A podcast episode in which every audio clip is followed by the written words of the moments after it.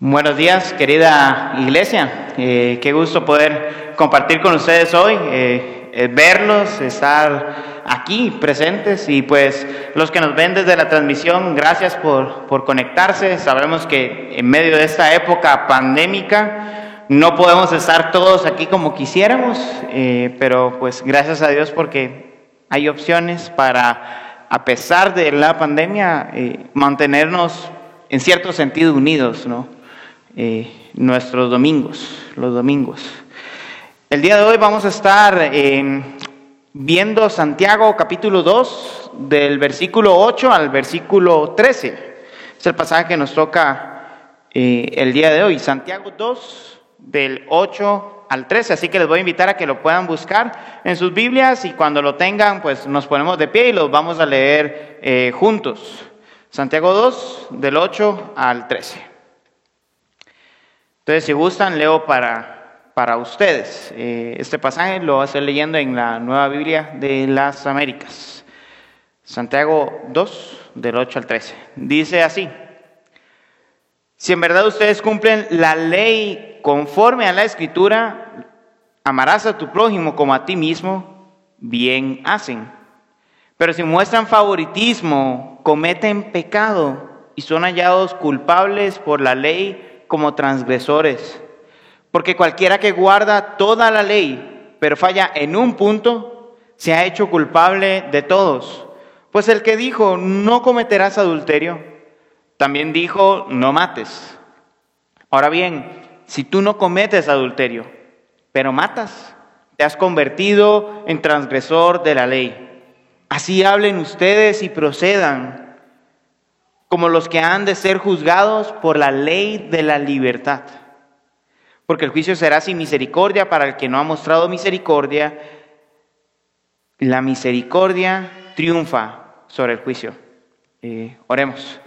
Gracias Señor por, por tu palabra. Te rogamos que en esta mañana seas tú hablando a nuestros corazones, a nuestras vidas, a nuestras mentes. Que tu palabra nos, nos llene, nos confronte y nos transforme para poder cumplir tu ley, para poder vivir para ti, eh, para traer gloria a tu nombre, Señor. En el nombre de Jesús, amén y amén.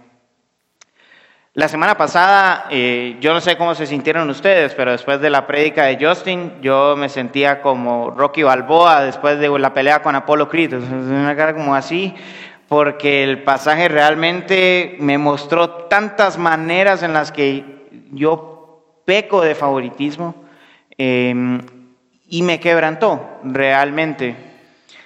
Si usted cree, si pasó por lo, mismo que yo y, cree que ya Santiago acabó el tema del favoritismo y que ya no va a decir nada más, déjeme decirle que le tengo una buena noticia y una mala. Eh, la mala es que nos va a seguir dando con el tema del favoritismo en el día de hoy. La buena es que también nos va a dar una cuota de misericordia y nos va a mostrar una luz en medio de este problema que se ha filtrado en nuestras iglesias y en nuestros corazones desde la caída de Adán eh, y de Eva. Pero antes de eso, eh, me gustaría contarles una historia que escuché de hace unos años sobre una iglesia. Eh, esta iglesia de la que yo escuché, de un momento a otro, de una manera muy orgánica, empezó a atender a personas en situación de calle. Todo sucedió porque un par de muchachos de la iglesia eh, estuvieron hablando con unos chicos que están en situación de calle, oliendo pegamento y demás, y los chicos querían bañarse y no tenían dónde. Y estos muchachos de la iglesia recordaron que en la iglesia tenían una ducha y que pues podían tal vez hablar con el pastor y ver si los, les permitían bañarse. Y efectivamente hablaron con el pastor y el pastor dio el espacio para que los chicos pudieran eh, bañarse.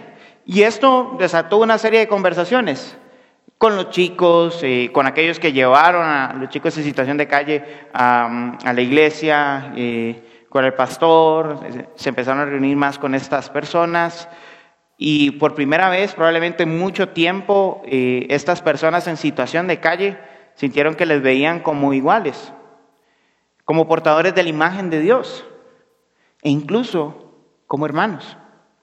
Y eso fue una enorme bendición para ellos, tanto que llegó un punto en el que estos chicos en vez de estar oliendo pegamento un domingo a las 10 de la mañana, estaban en la iglesia cantando junto al resto de, de la congregación, escuchando la palabra de Dios, quebrantándose por el, por el arrepentimiento que la palabra de Dios traía a sus corazones. Pero, y es aquí donde quiero llegar, algunas personas no estaban muy contentas con que estas personas en situación de calle llegaran al templo. Eh, ellos empezaron a quejarse porque decían que estas personas en situación de calle olían muy feo y les distraían en el servicio, porque estas personas eran de mal ejemplo para sus hijos. Las personas que estaban en contra tenían cierto poder e influencia dentro de la iglesia, a tal punto que entre un montón de cosas que sucedieron, em, la iglesia básicamente se reservó los derechos de admisión y personas en situación de calle ya no pudieron llegar.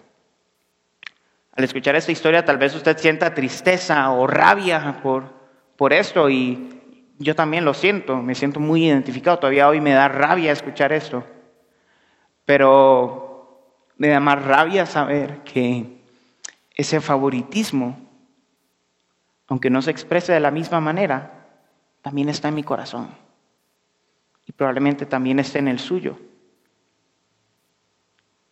Y ante eso, lo que tenemos que hacer es ir en la palabra y ver cómo ella nos desafía y, elimina el favoritismo y este pecado tan aberrante de nuestros corazones. Y de eso va a hablar Santiago 2, del 8 al 13. De la ley real que elimina ese favoritismo.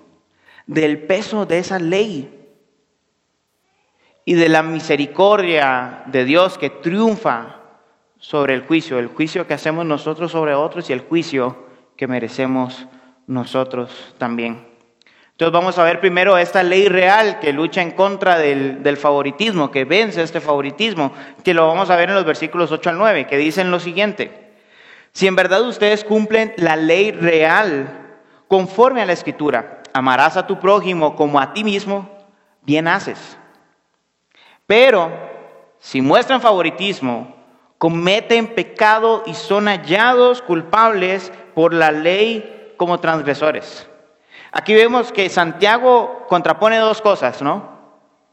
La ley con el favoritismo, el, amar al prójimo como a nosotros mismos con el favoritismo. Del amor dice que es algo bueno que hacemos, pero del favoritismo dice que nos volvemos transgresores en el momento en el que nosotros estamos teniendo favoritismos. Es un blanco y negro lo que nos está poniendo Santiago. ¿Por qué? Porque el amor es la contraparte del favoritismo. Porque cuando nosotros tenemos favoritismos, aquellas personas que no favorecemos, no las estamos amando. Las estamos tratando de menos. Las estamos denigrando. Estamos negando la imagen de Dios que hay en ellos. El favoritismo es la antítesis del amor, porque denigra a favor, entre comillas, de otras personas. Y eso lo vimos la semana pasada en Santiago 2, del 1 al 7, ¿no? Eh, desfavorecen a los pobres, a los ricos les dan los mejores lugares, pero los pobres que se sienten en el suelo o allá atrás. Eso es denigrar a las personas, porque le estás dando el valor de acuerdo al número de ceros que tiene su cuenta en el banco. Pero no es la única manera en la que caemos en favoritismos. No. Y yo creo que Justin la semana pasada nos mostró un montón de maneras, ¿no? Eh, en las cuales nosotros podemos caer en este favoritismo que es tan dañino, que solo puede ser contrarrestado y eliminado a través del amor al prójimo. Y, Santiago llama a ese amor al prójimo una ley real, ¿no? Dice, si ustedes actúan conforme a la ley real, amarás a tu prójimo como a ti mismo. Y con ese término ley real no quiere decir una ley que verdaderamente existe o una ley que no es falsa, sino una ley que es dada por un rey.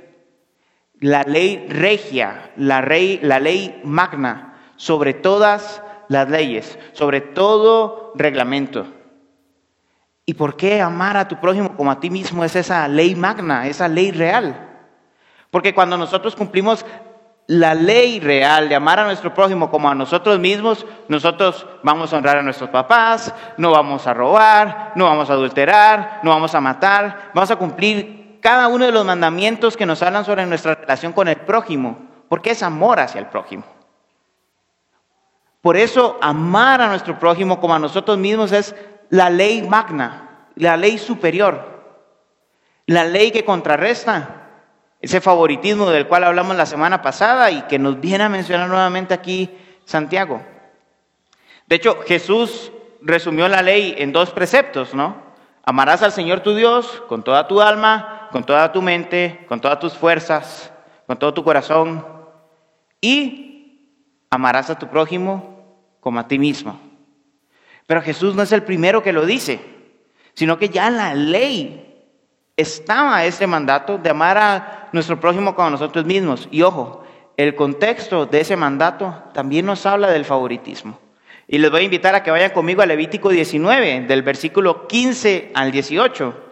En ese pasaje es donde se menciona por primera vez esta frase de amarás a tu prójimo como a ti mismo. Y ojo al contexto. Levítico 19, del 15 al 18 dice, no harás injusticia en el juicio no favorecerás al pobre, ni complacerás al rico, sino que con justicia juzgarás a tu prójimo. No andarás de calumniador entre el pueblo, no harás nada en contra de la vida de tu prójimo, yo soy el Señor. No, de, no odiarás a tu compatriota en, en tu corazón. Ciertamente podrás reprender a tu prójimo, pero no incurras en pecado a causa de él. No te vengarás ni guardarás rencor a los hijos de tu pueblo, sino que amarás a tu prójimo como a ti mismo. Yo soy el Señor.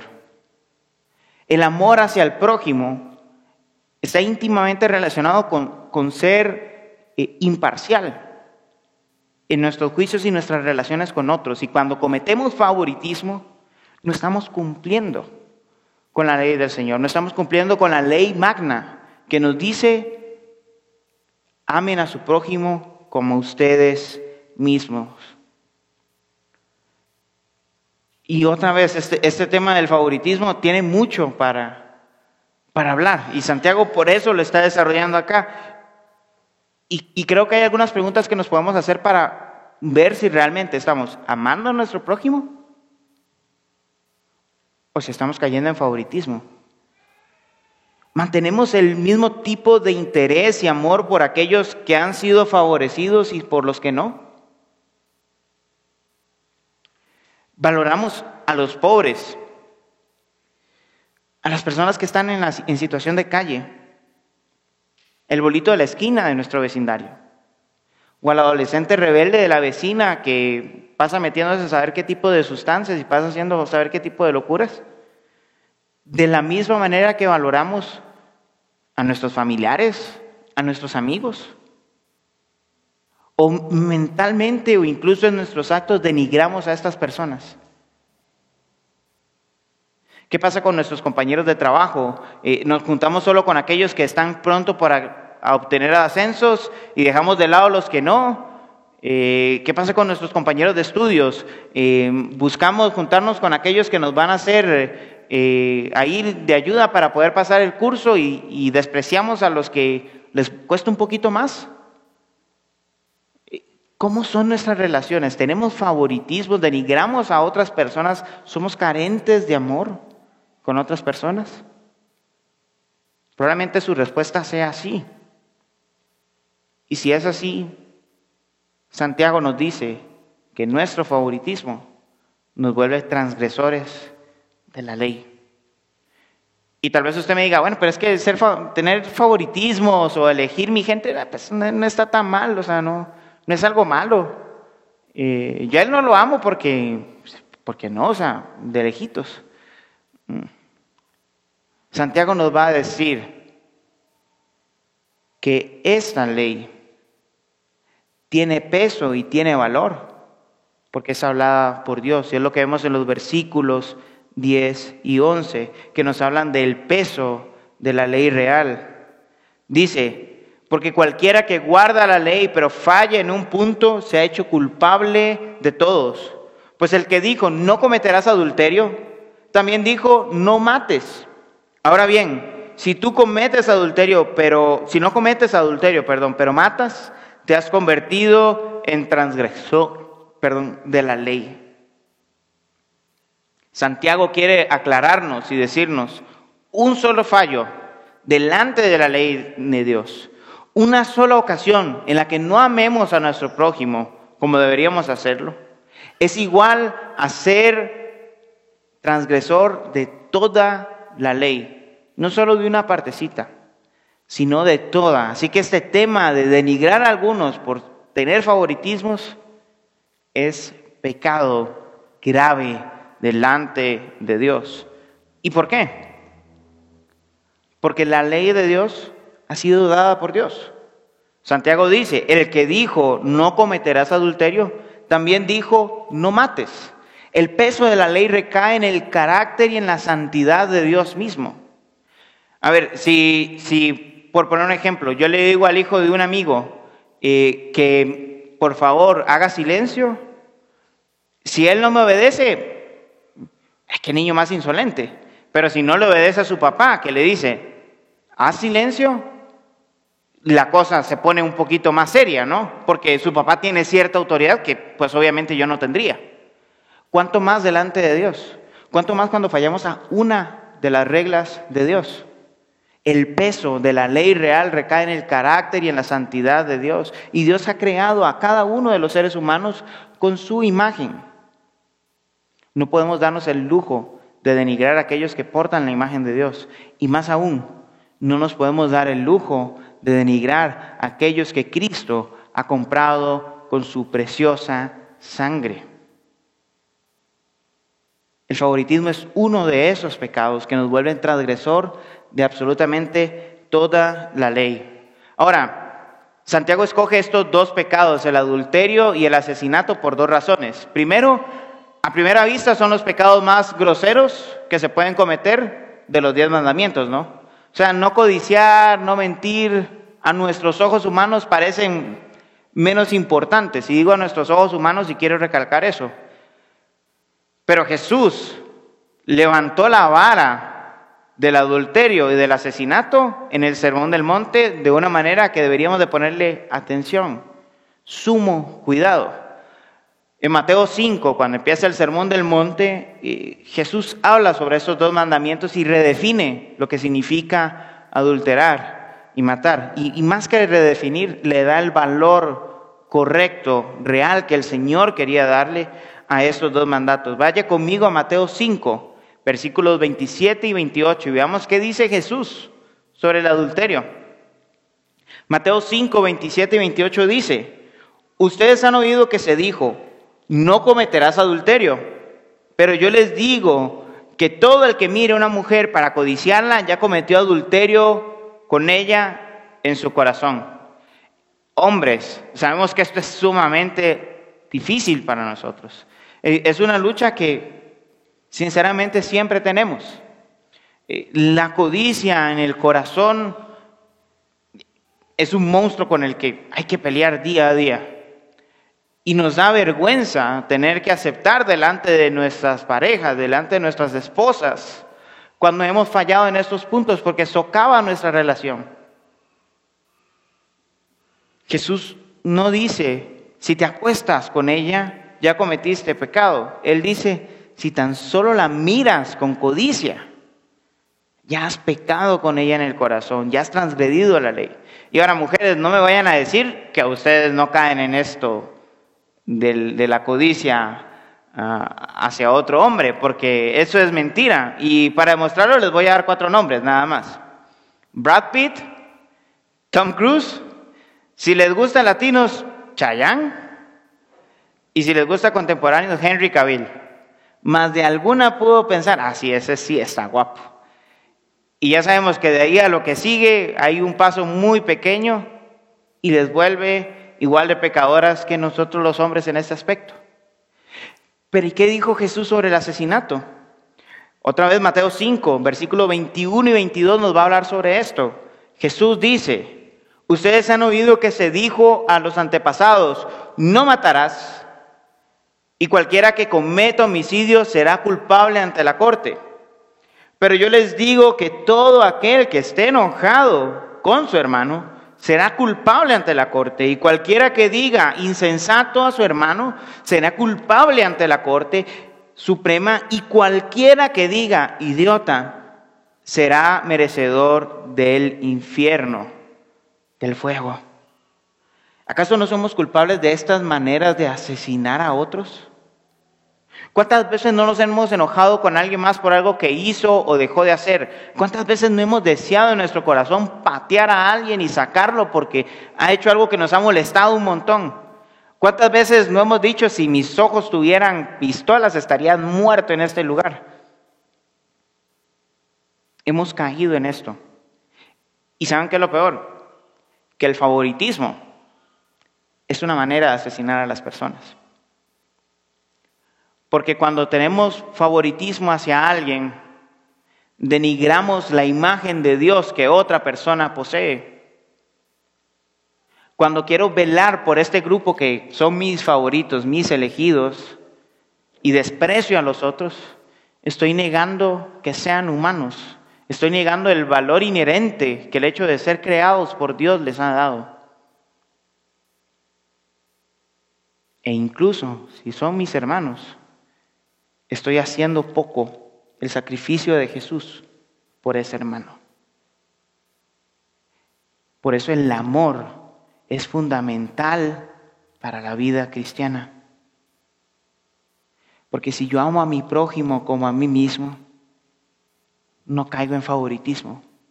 Porque si yo amo a mi prójimo como a mí mismo, no lo voy a estar asesinando en mi corazón.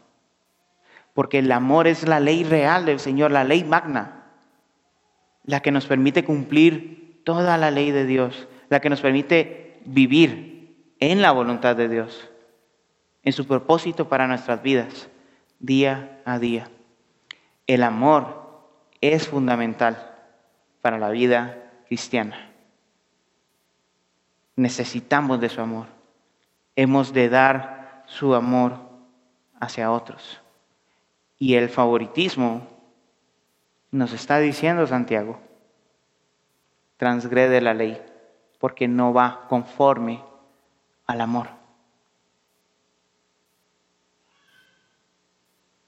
¿Qué hacemos al respecto? Porque si somos sinceros, hemos fallado. Hemos roto la ley del Señor una y otra vez. Y con ese favoritismo que a veces en nuestra cultura es bien visto, hemos pecado en contra de Dios, hemos transgredido su ley. ¿Qué hacemos? Santiago en los versículos 12 y 13 nos va a dejar una exhortación y una palabra de aliento nos va a decir que la misericordia triunfa sobre el juicio. El juicio que nosotros merecemos y el juicio que en nuestro corazón pecaminoso damos a otros. Versículos 12 y 13 dicen, así hablen ustedes y así procedan, como los que han de ser juzgados por la ley de la libertad, porque el juicio será sin misericordia para el que no ha mostrado misericordia. La misericordia triunfa sobre el juicio. Ojo que Santiago dice, así hablen ustedes y así procedan. Normalmente en iglesias como de nuestra corriente tendemos a valorar mucho el, conocimiento, ¿no? El, estudio de la palabra, el, desarrollar cierta teología sistemática, el creer ciertos dogmas, ciertos catecismos y demás. Si tenemos todo eso, pero no procedemos conforme a eso, Santiago nos está diciendo, está mal. Así hablen y así procedan. Y les voy a mostrar cuatro pasajes en los cuales Santiago precisamente habla sobre el problema de decir cosas que no hacemos y de hacer cosas que no son eh, congruentes con el Evangelio. Capítulo 1, versículo 26 dice, si alguien se cree religioso pero no refrena su lengua, sino que engaña su corazón, la religión del tal es vana. Ojo con lo que estamos hablando. Capítulo 2, versículo 14, lo que vamos a ver la próxima semana. ¿De qué sirve, hermanos míos, si alguien dice que tiene fe pero no tiene obras? ¿Acaso esa fe puede salvarlo? Aquí está hablando de cómo procedemos. 3.2. Todos fallamos de muchas maneras. Si alguien no falla en lo que dice, ojo, lo que se está hablando, es un hombre perfecto, capaz de también de refrenar todo el cuerpo. Y ahí mismo en el capítulo 3, ¿quién es sabio y entendido entre ustedes? Que muestre por su buena conducta sus obras en sabia mansedumbre. Así hablen y así procedan, conforme a la ley de la libertad. Santiago nos está hablando de una vida integral, que no solo cree, sino que habla y vive conforme al Evangelio. No hay espacio para el favoritismo en una vida de ese tipo. No hay espacio para la falta de amor hacia otros en ese tipo de vida. Porque si pensamos, hablamos y vivimos el Evangelio, amamos a nuestro prójimo. No solo como a nosotros mismos, sino como Dios nos ha amado a nosotros también. Ahora aquí Santiago cambia de hablar de la ley real a hablar de la ley de la libertad. ¿Por qué? Porque nosotros fuimos creados para vivir bajo la voluntad de Dios. Y la ley nos muestra cuál es la voluntad de Dios. Entonces la ley nos está capacitando a nosotros para vivir conforme a su voluntad, conforme al propósito por el cual fuimos creados, en la plena libertad de ser quien Dios ha determinado que nosotros seamos.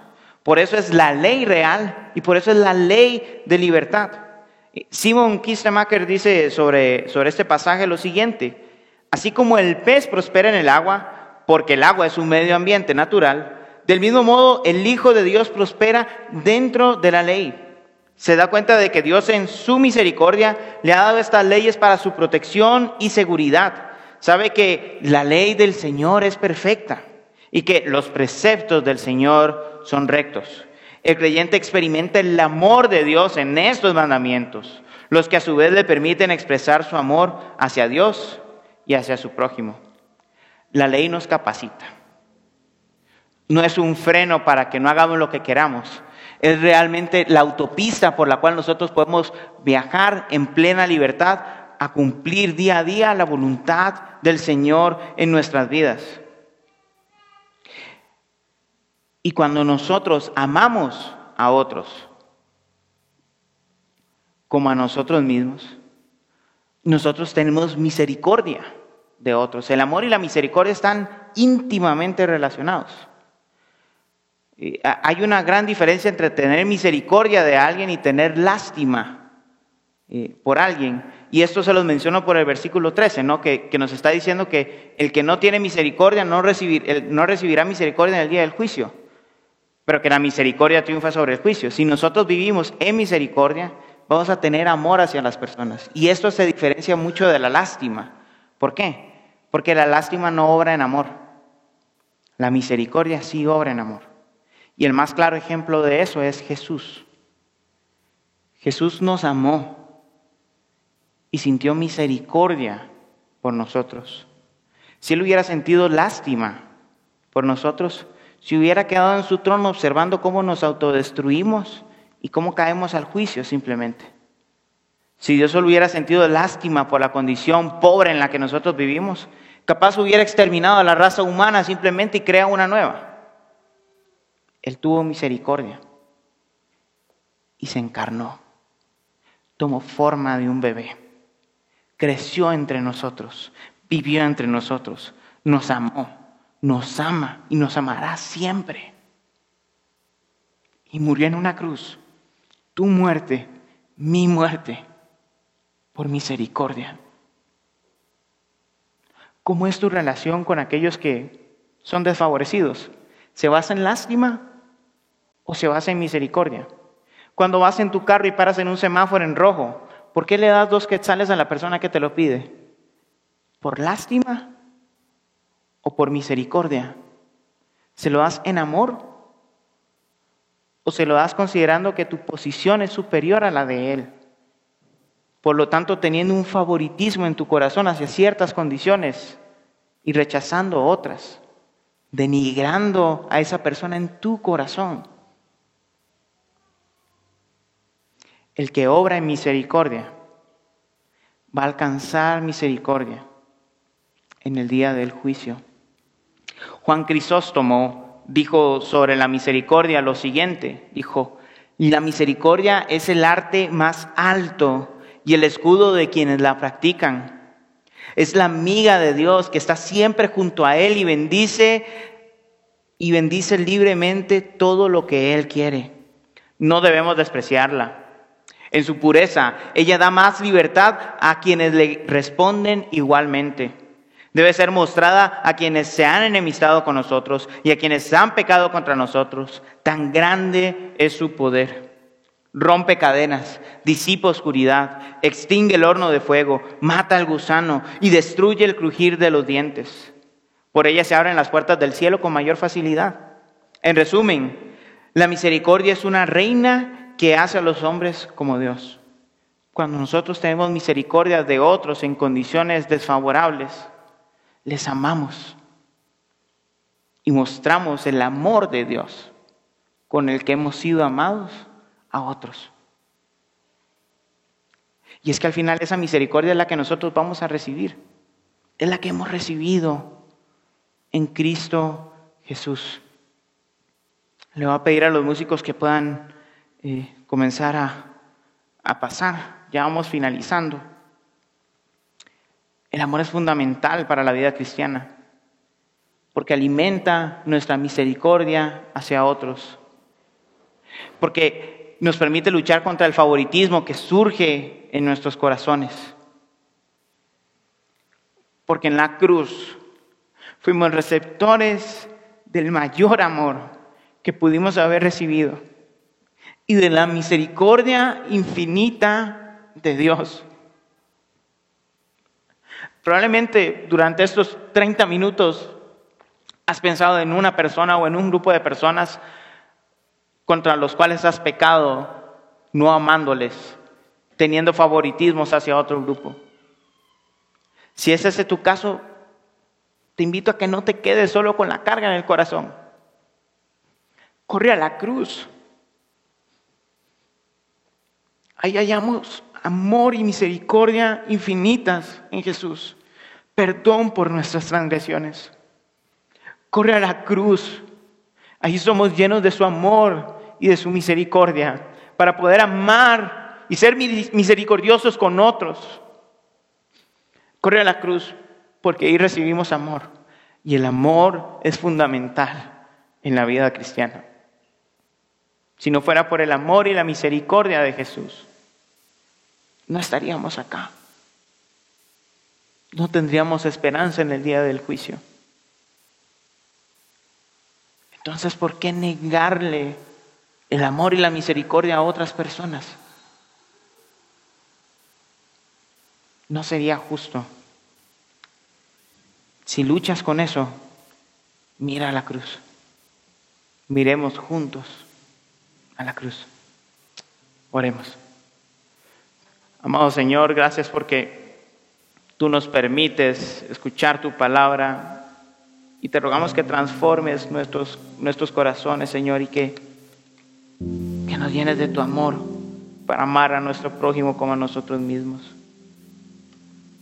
Danos confianza de que tú nos estás transformando, de que nos has perdonado y capacítanos para ver en otros la imagen tuya, Señor y la sangre de Cristo derramada para hacerles nuestros hermanos, tus hijos, Señor.